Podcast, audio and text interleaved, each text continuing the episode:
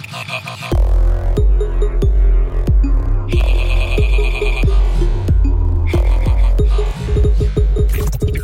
Привет! Это подкаст «Хакни мозг». Меня зовут Ольга Килина, я коуч, психолог, автор проекта «Завтрак с Килиной». Уже пять лет я увлекаюсь тем, как работает мозг человека и тоннами читаю тематическую литературу. Этот подкаст я делаю вместе со студией Богема и партнером сезона сервисом электронных и аудиокниг Литрес. «Хакни мозг». Здесь мы будем вместе изучать, как устроен наш мозг, говорить о сложных вещах на понятном языке, с юмором и без нудятины. А еще будем стремиться внедрить эти знания в свою жизнь. Иначе зачем это все нужно?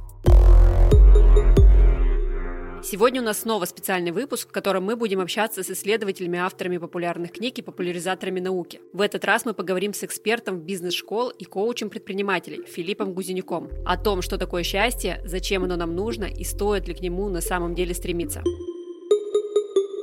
Привет, Филипп. Привет, Оля. Филипп, ты часто про себя пишешь в соцсетях и на своем сайте, что ты директор по счастью. Можешь подробно рассказать, чем ты занимаешься и что вообще это значит?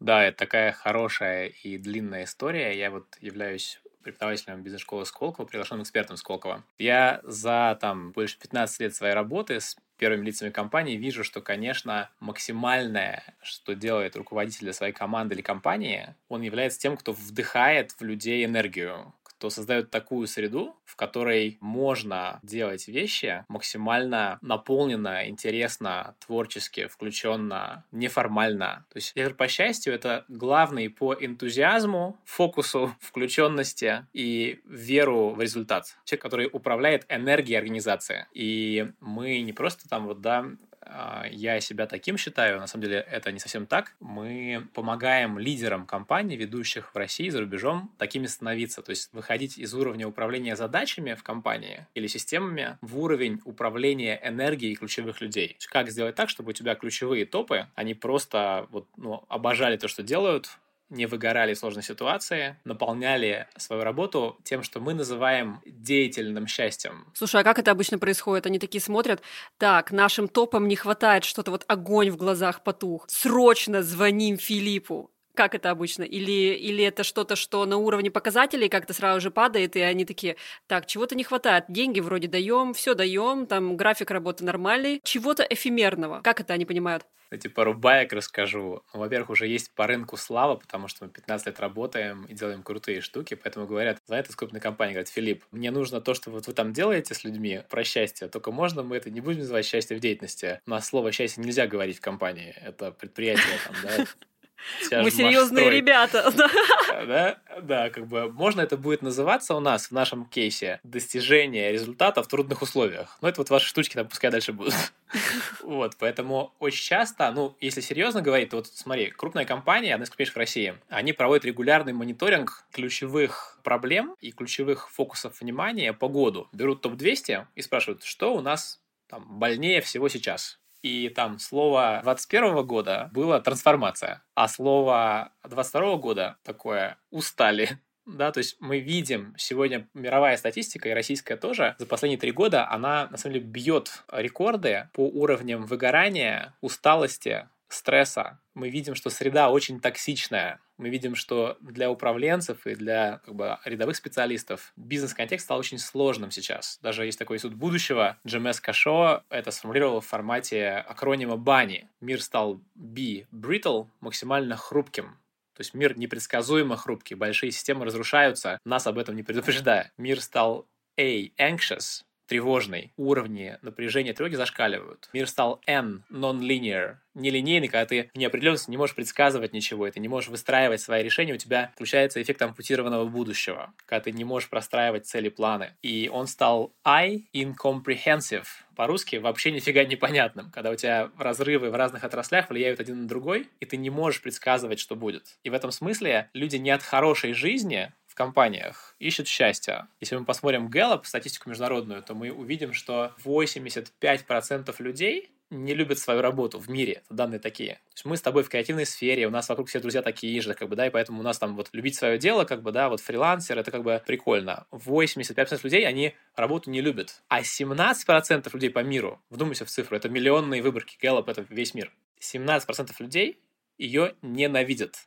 То есть я просто иду на работу каждый день, вот прямая цитата, переламывать себя, чтобы заработать деньги. В этой реальности живет очень большое количество людей. И поэтому я считаю, что как бы одна из мировых проблем сегодня, и российская точно, это бацилла несчастья в работе. Вот просто просто тебе. Вот ты какому учителю поведешь своего сына или дочь? Тому, кто кайфует и тащится от работы?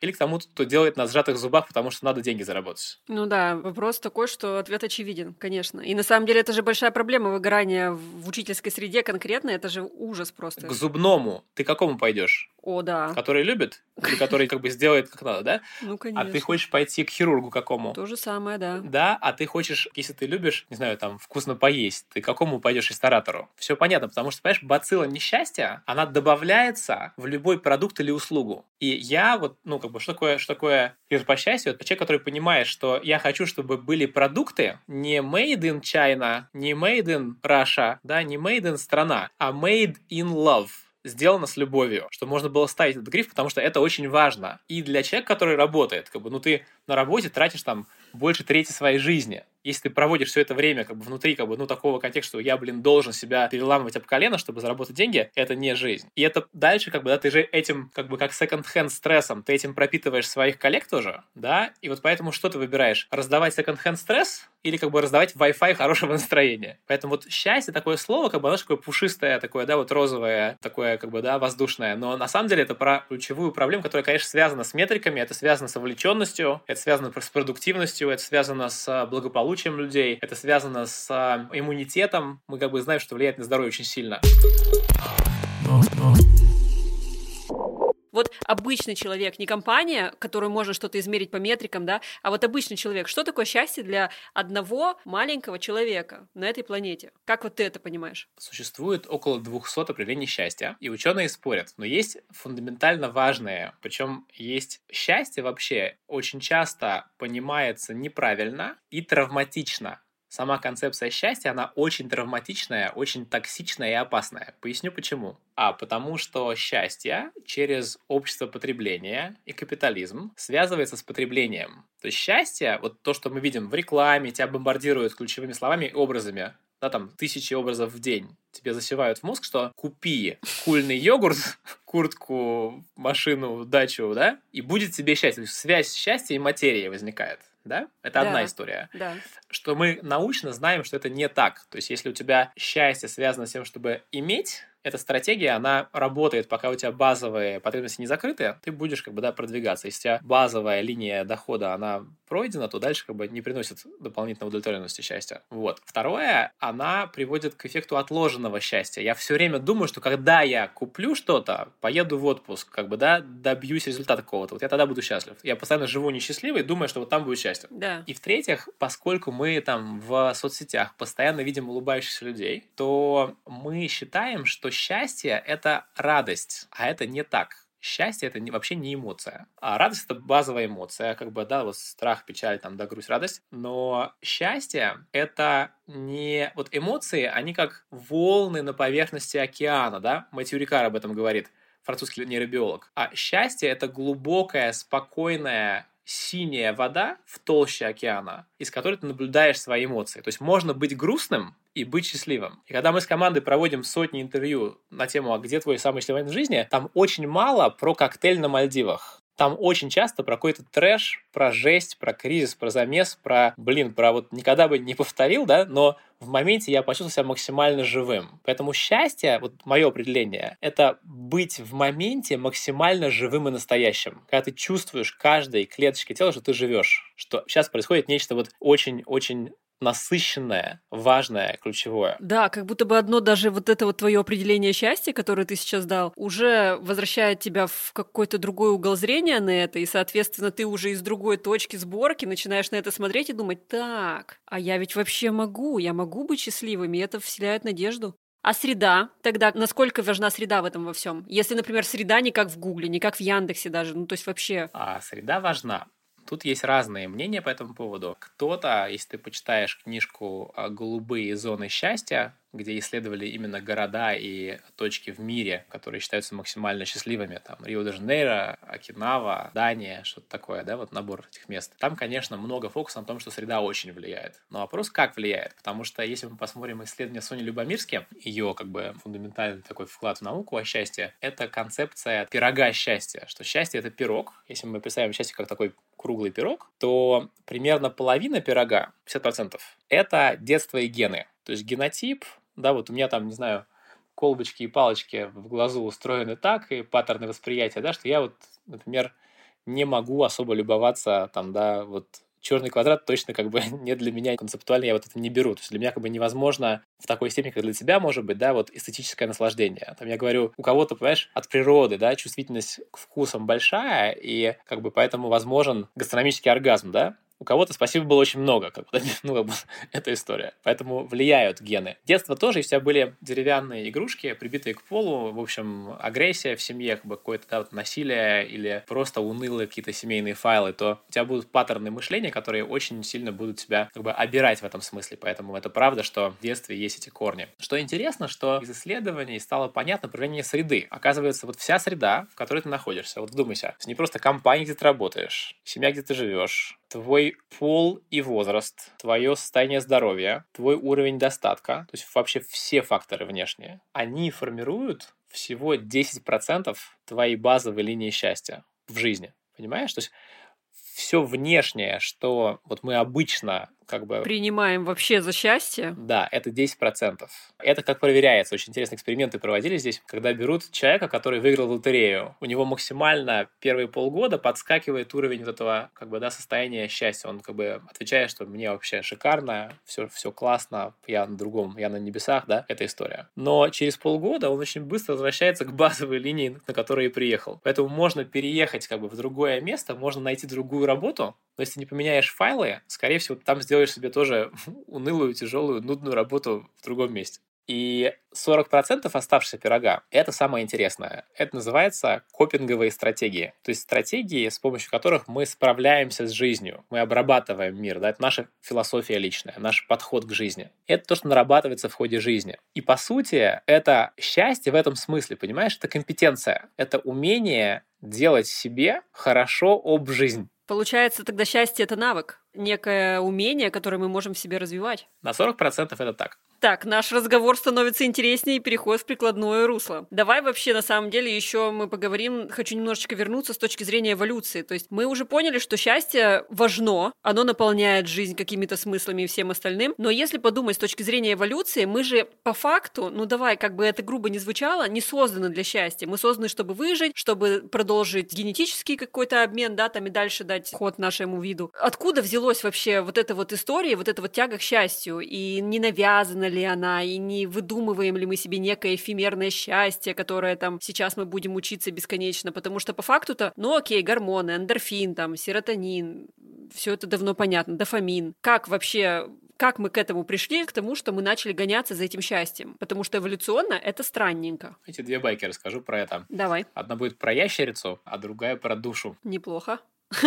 А, а, есть такой замечательный психолог Шон Ачер, его зовут. Он один из исследователей счастья, известных в мире. И ему подарили ящерицу очень редкого вида какого-то. Какая-то вот ну, такая стрёмная, сложная, цветная прямо, да, какая-то экзотическая из Бразилии ящерица. И он, ему подарили друзья просто, ну, как-то по шутке привезли вот, да, и вручили ему такой подарок. И он стал пытаться ее кормить, а она ничего не ест. И он прямо ходил в местный зоомагазин и консультировался с, с этими, да, вот местными специалистами, и они ничем не смогли ее, вот ни жуков, ни комаров, ни червяков, ничего не ест. И она прямо уже стала хереть, как бы, да, ну прям вот видно было, что ей уже плохо, она последние уже свои, видимо, мгновения длит. И тут он принес домой из Макдональдс завернутый в пакет бумажный гамбургер и просто положил его на столик. Ящерица на него напала, разодрала когтями обертку и съела гамбургер. Вопрос, почему так, да? Почему ящерица, она что там в природе всю жизнь разворачивает бутерброды? Нет. Оказалось, что у этой ящерицы прописан инстинкт, что ты не можешь поесть, если ты не поохотился. Когда тебе предлагают просто вот на блюдечке, то как бы это не то, ты не можешь так. Поэтому один взгляд эволюционный, что нас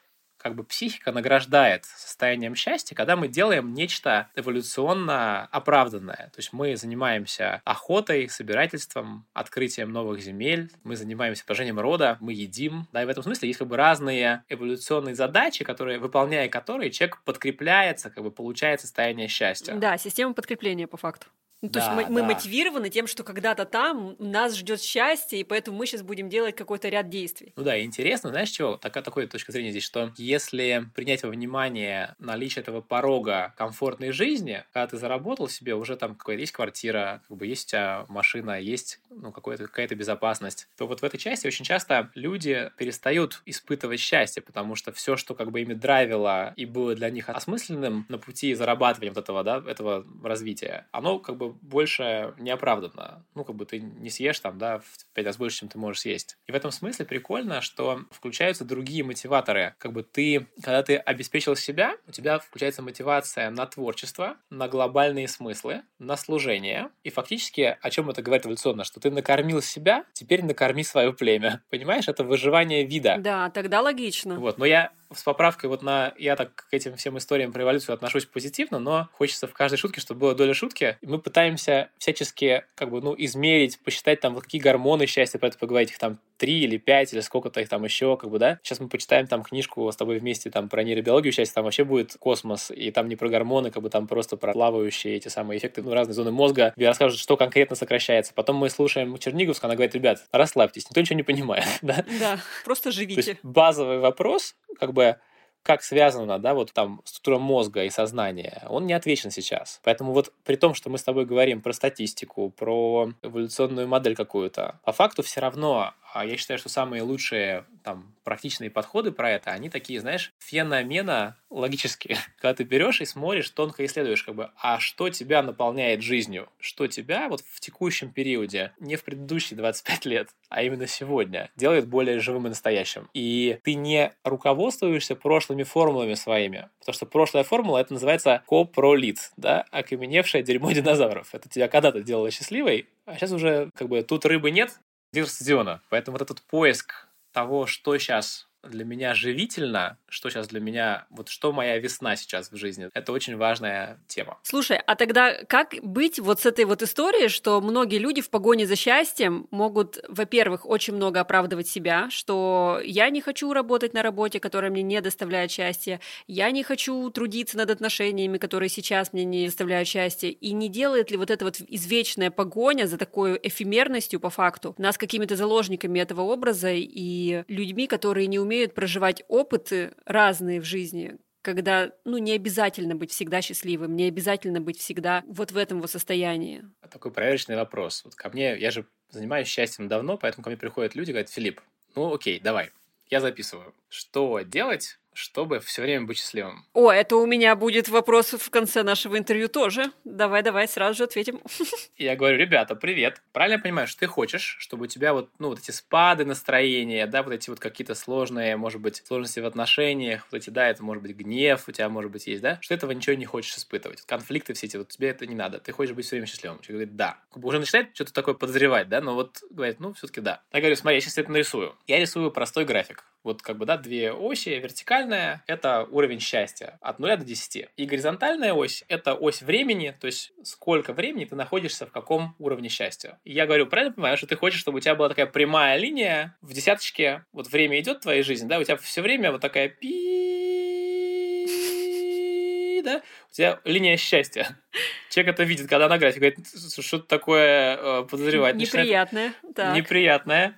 Я говорю, слушай, у тебя вот какие варианты? Как бы, график состояния какого человека сейчас описан? Два варианта ответа. Либо это Кащенко, то есть псих, душевно больной, которому все, что э, как бы не покажи, он, а, классно, да? Либо это мертвый человек, живой человек — это синусоида. Это спады и взлеты, это грусть, печаль, это радость, это какой-то восторг сумасшедший, это осознание бренности всего и экзистенциальная вообще э, грусть. И это и есть жизнь. Но что важно, если я начинаю запрещать себе испытывать вот эти вот негативные, в кавычках, эмоции, то есть я их не принимаю, я их как бы отвергаю, то у меня вот сейчас мне грустно, Этому есть причины. Масса всего происходит такого, от чего я грущу. И срок жизни эмоции в здоровом контексте от 6 секунд до 12 минут. То есть, если ты эмоцию проживаешь, позволяя себе ее испытывать, да, смотришь, какие с ней связаны мысли, то это вот ты погрустил, и оно прошло, что новое пришло, да, другое. На экране другая какая-то ситуация возникла. Прибежали дети, как бы тебя отвлекли, ты вот пошел заниматься этим.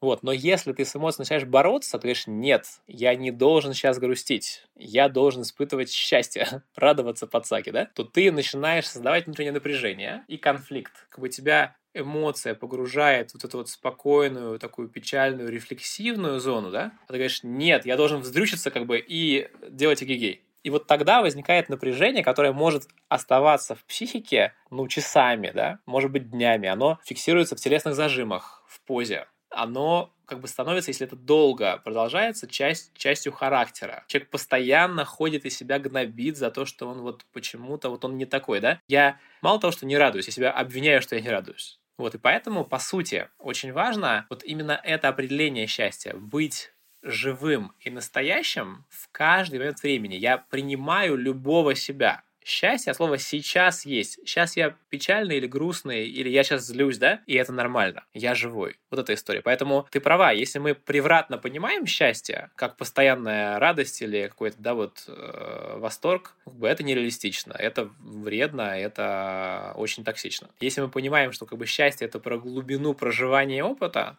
и про соединенность с некой очень глубокой, да, вот спокойной частью себя, из которой ты можешь любые эмоции, проживать их, принимая. То есть счастье это про искусство быть собой, про искусство становиться все больше и больше собой, все ближе и ближе к себе. И при этом быть в контакте с другими, конечно, тоже. Потому что мы знаем, там, да, если говорить про, про рецепты, ну, давайте посмотрим с вами самое занудное, длинное гарвардское исследование счастья. 78 лет люди, 400 человек выбрали и просто за ними ходят по пятам. Да. Все энцефалограммы, все интервью их с их родственниками, с их собачками, как бы с их женами, мужьями, с их прямо вот работодателями со всех сторон, во все места залезают с камерами этим бедным людям, исследуют, что же вас делает счастливыми. Мы понимаем, что один из факторов — это максимальный фактор, это не ЗОЖ, не правильное питание, не вот аффирмации, не йога, даже не медитация а в этом случае, да, а это, это наличие, вот цитирую, наличие в жизни человека долгосрочных поддерживающих отношений. То есть мы знаем, да, что люди — это социальные существа, и что нам очень важен теплый контакт, понимание, поддержка.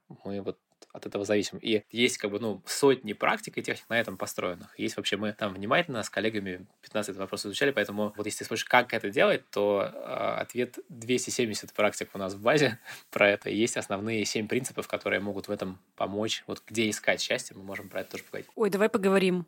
Мне нравится цифра 7 больше, чем 256. И если, да, если да, думать да. о том, что всего 7 принципов счастья, сейчас я просто за неделю все их осилю, и как стану счастливым, по одному на каждый день знаешь, это как семь нот. Вот э, можно освоить, конечно, но есть Рахманинов тоже, нужно понимать. А, да.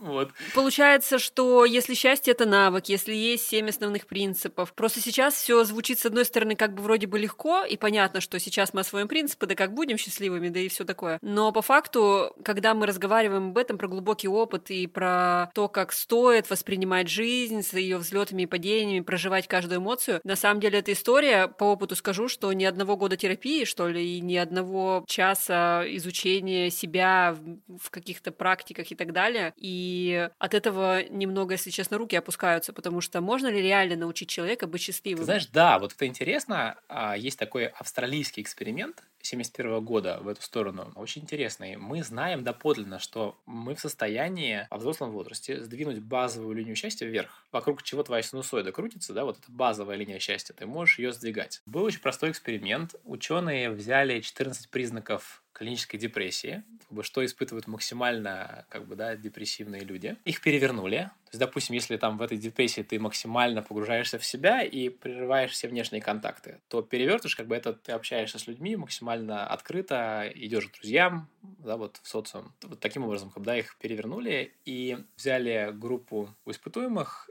и в течение 14 недель раз в неделю проводили с ними двухчасовые обсуждения на тему, вот как работают эти стратегии, которые могут увеличивать уровень счастья в жизни. Ну а контрольная группа просто занималась какими-то лекциями другими, просто вот что-то изучала. И ты знаешь, через год после эксперимента уровень счастья, который меряется субъективными шкалами, довольно точно, потому что как бы, есть в сторону много исследований и валидной методики, он у этих людей был на четверть, на 25% выше, чем до эксперимента. Поэтому мы знаем, что базовая линия счастья, она, она сдвигается. Это как раз про эти 40%, которые да, у нас которым можно научиться. Так, ребят, выводы, которые мы делаем из этого всего. Мы ответственны за наше счастье, и еще и от нас зависит, что чувствуют окружающие. Поэтому еще сильнее теперь мы хотим этих семь принципов, как это сделать, и какую-то прикладную информацию, чтобы уже бежать со всех ног, делать себя счастливым и всех окружающих заодно последнее, что хочется, это прям вот сейчас как бы всех напрячь, что ты должен быть счастливым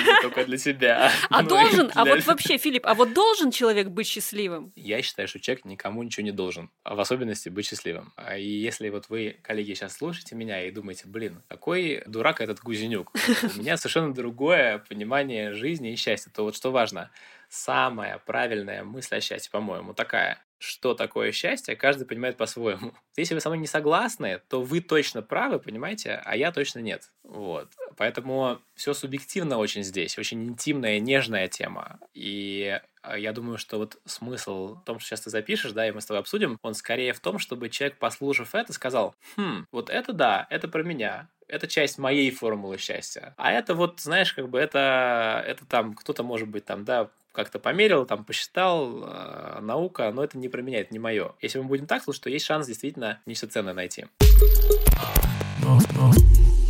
Небольшое объявление. Дорогие слушатели, это последний выпуск в первом сезоне. Сейчас мы уйдем в небольшой отпуск, соберем нового материала и снова будем радовать вас новыми выпусками. Не забывайте, что вы всегда можете подписаться на социальные сети студии подкастов Богема и на мои лично, чтобы не пропускать анонсы и следить за нашей жизнью. А еще вас ждет промокод «Хакни мозг» на Литресе, который можно использовать целых 7 раз. «Хакни мозг» английскими буквами в одно слово. Все подробности, ссылки на Литрес и нас находятся в описании этого выпуска. А мы возвращаемся к разговору. Давай я расскажу про эти семь вещей. Первое, вот, вот первый принцип счастья устойчивого в жизни – это работа с темой смыслов. Если у тебя есть внутренний глубокий ответ на вопрос «зачем?», ради чего ты делаешь то, что ты делаешь, то это очень мощный вклад обычно для людей в их счастья в жизни. А мы знаем, что смыслы бывают нескольких видов, да, смыслы созидания. Я строю храм, да, помните эту историю про кто-то просто долбит кирпич, кто-то кормит семью, кто-то строит храм. Вот какой уровень смысла созидания у тебя есть? Смыслы проживания. Я ничего не строю, я просто котик, у меня лапки, да, я просто наблюдаю мир, я кайфую от заката. Это тоже смысл я не обесцениваю эти смыслы, смыслы проживания жизни, через сравнение их с смыслами созидания. Ну и самый такой по Франклу, это Виктор Франкл, автор этой концепции, самый такой вот противоречивый вид смысла, смысл страдания. Когда человек не способен избежать боли или страдания, это болезни, уход близких, какие-то расставания, да, вот сложные ситуации, как сейчас происходит в мире, то это то, как человек встречает страдания. Достойная встреча страдания, она очень сильно придает жизненной энергии тебе, и часто через поколение работает. Вот мы эти кейсы все как бы, да, знаем, когда человек, встречая неизбежное зло, встречает его максимально с открытым забралом, максимально из такой, да, вот устойчивой, мощной позиции. И почитайте, если вот эта тема интересна, почитайте Виктора Франкла, его книжку «Сказать жизни да», посмотрите книжку Эдит Евы Эгер «Выбор» или другую книжку «Дар». Это максимально про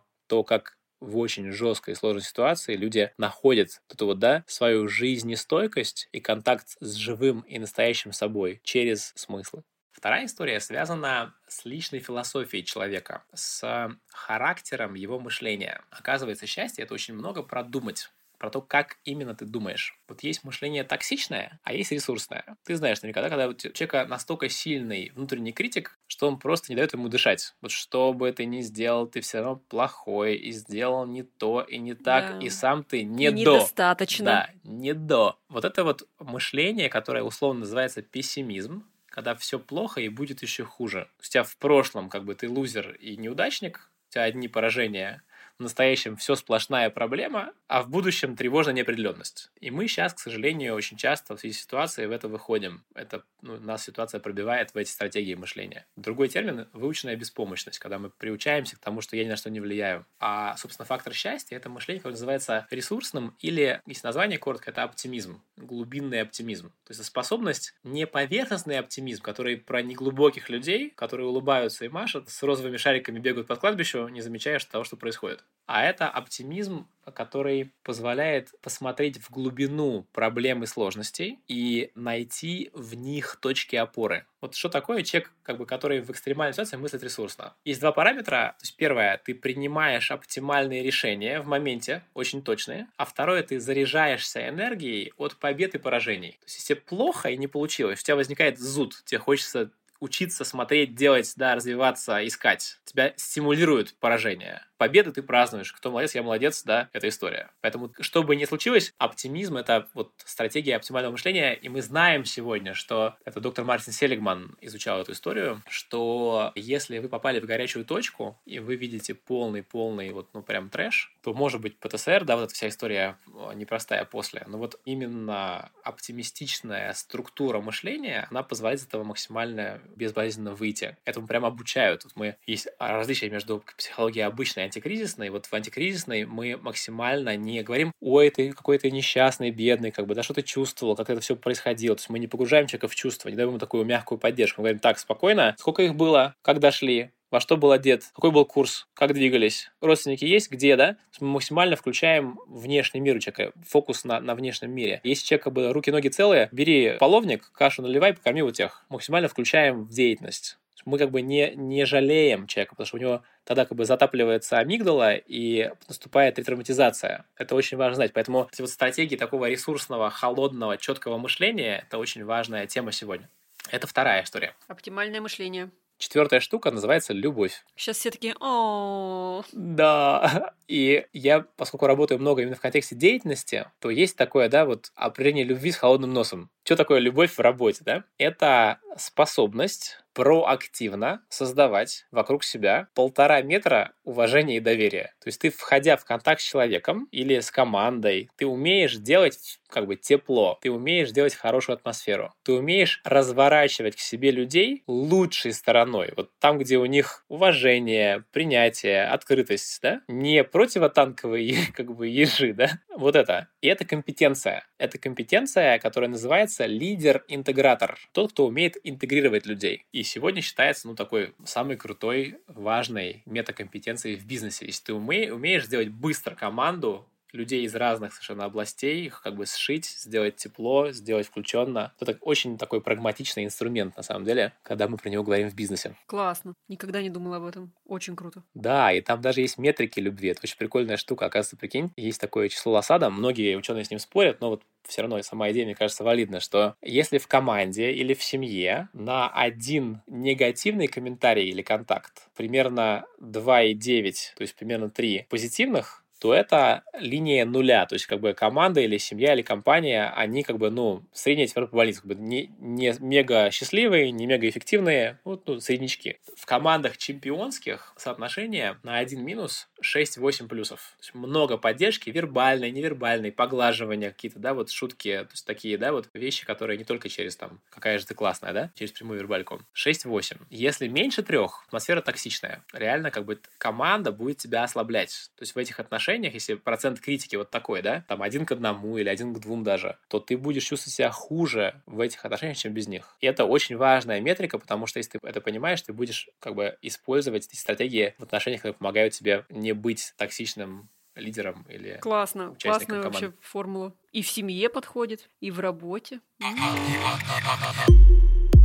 Так, здорово. Любовь есть. Номер пять называется «Игра». О, мое любимое, я так обожаю эту историю вообще. Да, самые ужасные вещи на планете. Делаются серьезным выражением лица, да. Да, игра это фактически, знаешь, есть такой Бернард Сьюц, философ, который дал определение игры. Он называет, говорит, что игра — это добровольное преодоление необязательных препятствий. То есть ты уинтересниваешь свою жизнь. Да. Ты делаешь штуки, которые ни для чего не нужны. Они просто так. Но они добавляют в жизнь радости и легкости. Вот игра — это аутотелическая активность. То есть цель игры — сама игра. Футболисту не нужно перенести 20 килограммов мячей через линию ворот как бы, да, вот, он правила игры построил так, чтобы это было максимально интересно драйвово. И вот эта компетенция делать из э, жизни и работы игру, она очень-очень важная. Это тоже, этому можно научиться, как использовать игровые модели механики, способы действия, чтобы делать токсичные контексты с контекстами максимально радостными. Если хочешь пример короткий, приду сюда, такой, знаешь, как бы чаще всего, когда вот говорят, что, типа, больше всего забирают энергию, там, сложные люди, например, да, когда прям вот ты встречаешь, как вот реально, да, вот просто должен должен испытывать кучу негатива в общении с этим человеком. Есть такой блестящий питерский пример, когда женщина говорит, Филипп, у нас маленькое агентство недвижимости коммерческой. Я вижу такое всю свою жизнь, что я уже ничему не удивляюсь. Мне как бы плюс в глаза божья роса. Но моей девушке, говорит, на котором по 25 лет, они вот как бы просто появляется какой-нибудь там сложный клиент, сложный дядька, который нас там мучает, напрягает и как-то, да, вот притесняет, и они красными пятнами идут, они неадекватно с ним разговаривают, они трубки не берут, они как будто... Он может кошмарить все агентство в течение там, пока сделка идет, два месяца. Мы этот вопрос решили за один час. Так, ну-ка. Теперь мы их ждем, и мы сетуем, что измельчал в России мужик. То есть сложных не попадается. И что мы сделали? Мы взяли доску и на ней написали все, что он сделает самого сложного будет матом кричать, будет, не знаю, там, пугать налоговой, снимет туфлю по столу, будет ей барабанить. Самое-самое ужасное, что может сделать, записали. Так. Говорит, дальше на обычных тренингах мы работаем с возражениями. Типа, что я сделаю, когда директор завода будет на меня орать? На тренинге все получается. По факту в моменте смывает взрывной волной. То есть, ну, там энергии больше, как бы, и все, там, дергаешься губа, и, и, и все. Говорит, поэтому мы этой не занимаемся ерундой. Тут, слушайся, мы с коллегами делаем ставки на то, что из нашего списка он реально выкинет на переговорах. И дальше приходит этот мужик, он же понимает, что он как бы сейчас возьмет стол, всех намажет на стены здесь, да, в этом помещении, а его ждут, понимаешь, странные люди. Они чего-то ждут. Как бы они такие, ну, давай, что у нас сегодня? Так. Да? С интересом.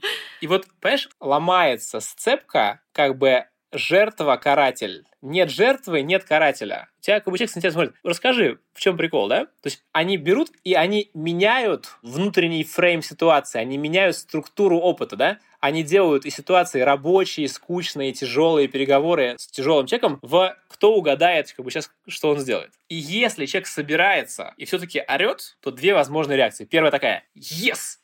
Моя ставка сыграла, да? Я молодец, как бы, я, угадал, я угадал сегодня. Вот так вот, коллеги, да, надо было знать.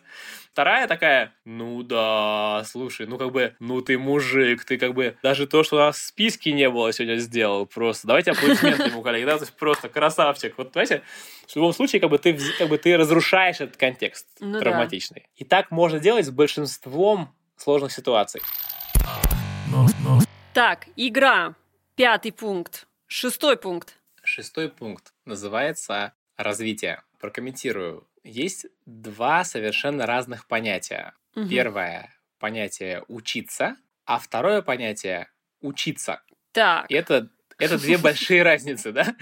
Одно учиться. Ты синоним. Ты забиваешь себе локтем, коленом знания в голову. Вот кто сдавал, как бы, да, в ВУЗе сложный экзамен, который ненужный какой-нибудь, да, там, матан какой-нибудь. У меня вот такое было. То есть ты реально до последнего тянешь и не хочешь этого делать. Потом остается уже критическое, да, вот три дня, ты просто это погружаешься, ныряешь, ты набираешься все эти знания, в голову себе забиваешь их, приходишь к преподу, сгружаешь это все на него, выдыхаешь, да, и ты чист. То есть ты ничего не помнишь, как бы, да, табула раса, чистый лист. Да. Вот такое да, обучение такое. у нас есть, да. А есть совершенно другое, когда ты реально впитываешь ты просто как бы, ты даже не знаешь, что учишься, ты просто, ты просто впитываешь информацию, ты слышишь как бы разговоры, ты просто, как бы, тема начинает просто тебя пронизывать. Вот это любопытство, да, это ты просто загружается в тебя все это. И мы знаем, что это секрет молодости. А есть две категории людей. А есть пожилые девушки и юноши и молодые старики. Есть, реально. Человек, которому 25 лет, как бы, да, у него такие тусклые, тухлые, пустые глаза который тебя смотрит и говорит, ну, то есть все мне уже понятно в этой жизни, мир устроен вот так, и это довольно скучно. Мне этот мир абсолютно понятен. Да, да, да, да. Есть люди, которым за 80, ты смотришь в глаза, они первое молодые, второе шкодные. То То есть человек настолько ему интересно, как бы, да, он прямо для него мир это тайна, для него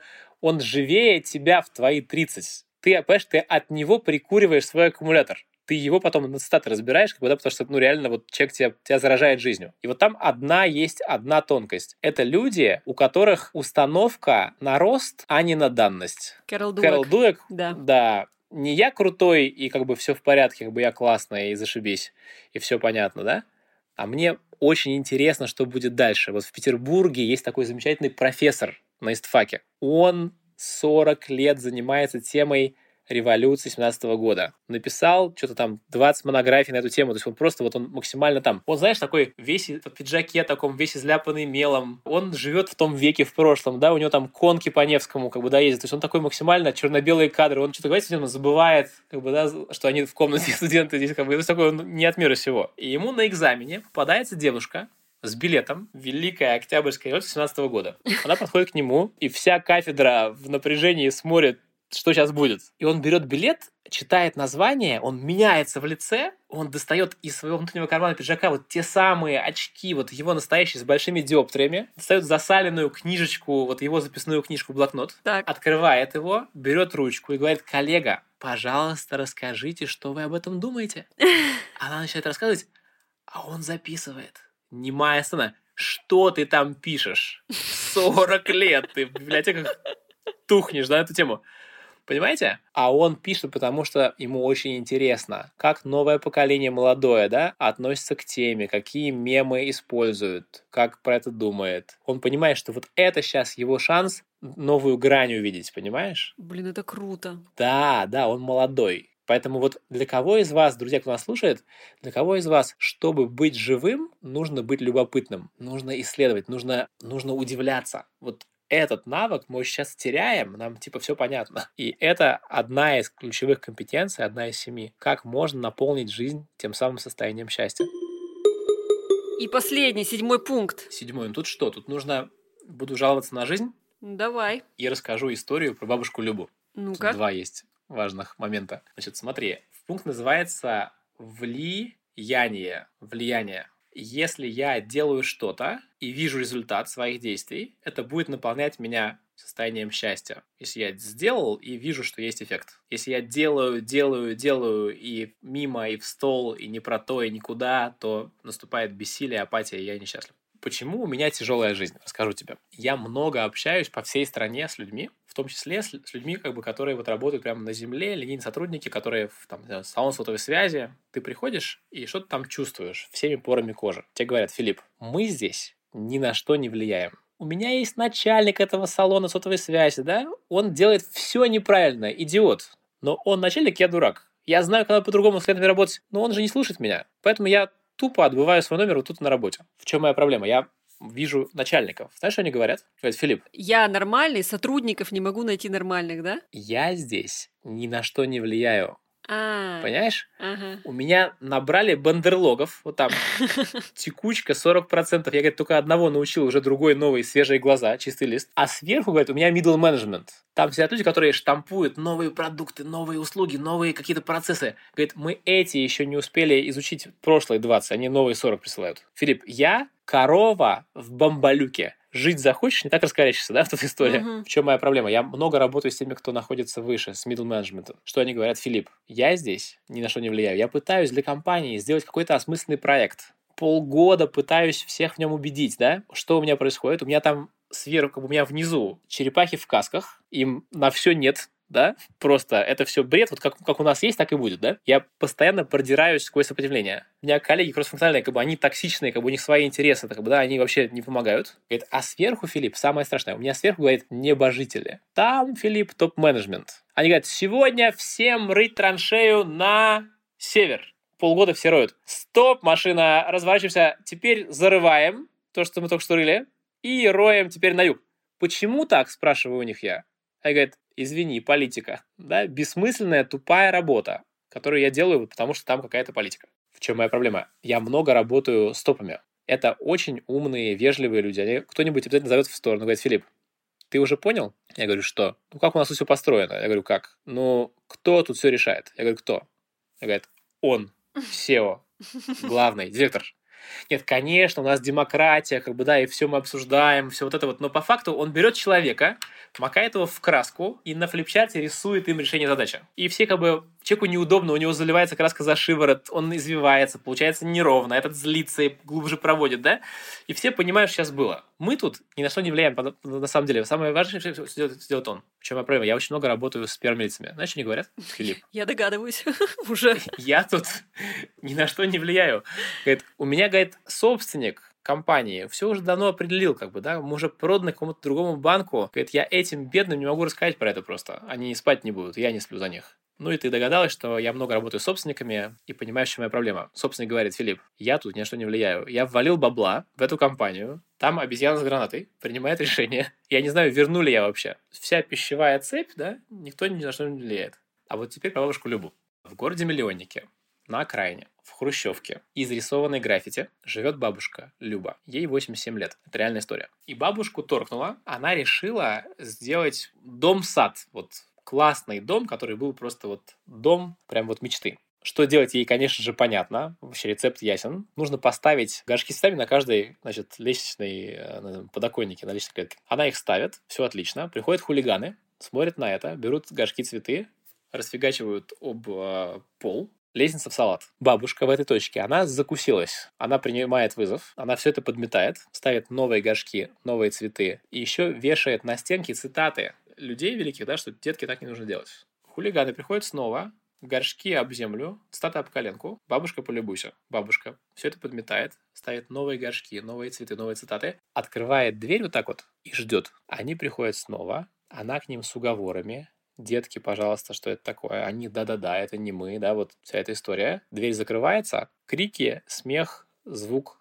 разбиваемых горшков. Бабушка пометает все это, ставит новые горшки, новые цветы, новые цитаты, открывает дверь и готовит пирожки. Они приходят снова, она к ним с пирогами и с чаем. В этой точке вот они не смогли отказаться. Они стали с ней пить чай, она стала общаться, она интересный человек, свою историю рассказывает жизненную. Постепенно она, знаешь, вот их пригрела. То есть, когда ты знаешь, вот ты когда один подросток на улице, эти пакеты, вот эти, да, вот, вот э, вся эта история, ветер метет по, да, вот эту каштанка такая, да, и ты понимаешь, что ты никому не нужен. И вот она как бы, ну, она им дала эту вот нужность. Оказалось, что они не тоже жизнь такие, там такие родители, наркотики, алкоголь, все эти вещи. И в итоге они с ней познакомились, и она им какие-то там книжки стала носить, то есть как бы стала с ними общаться, общаться. Какие-то фонарики им купила, там не было свет на лестнице, вот что-то такое, свою пенсию. Но самое история такое вот важное, наверное, и самое больное, что на этот момент в бабушке было жизни на три месяца. Через три месяца она ушла. Но жильцы этого дома, в подъезде этого дома, в подвале этого дома, годами залитым помоями и отходами этого дома, все это выгребли,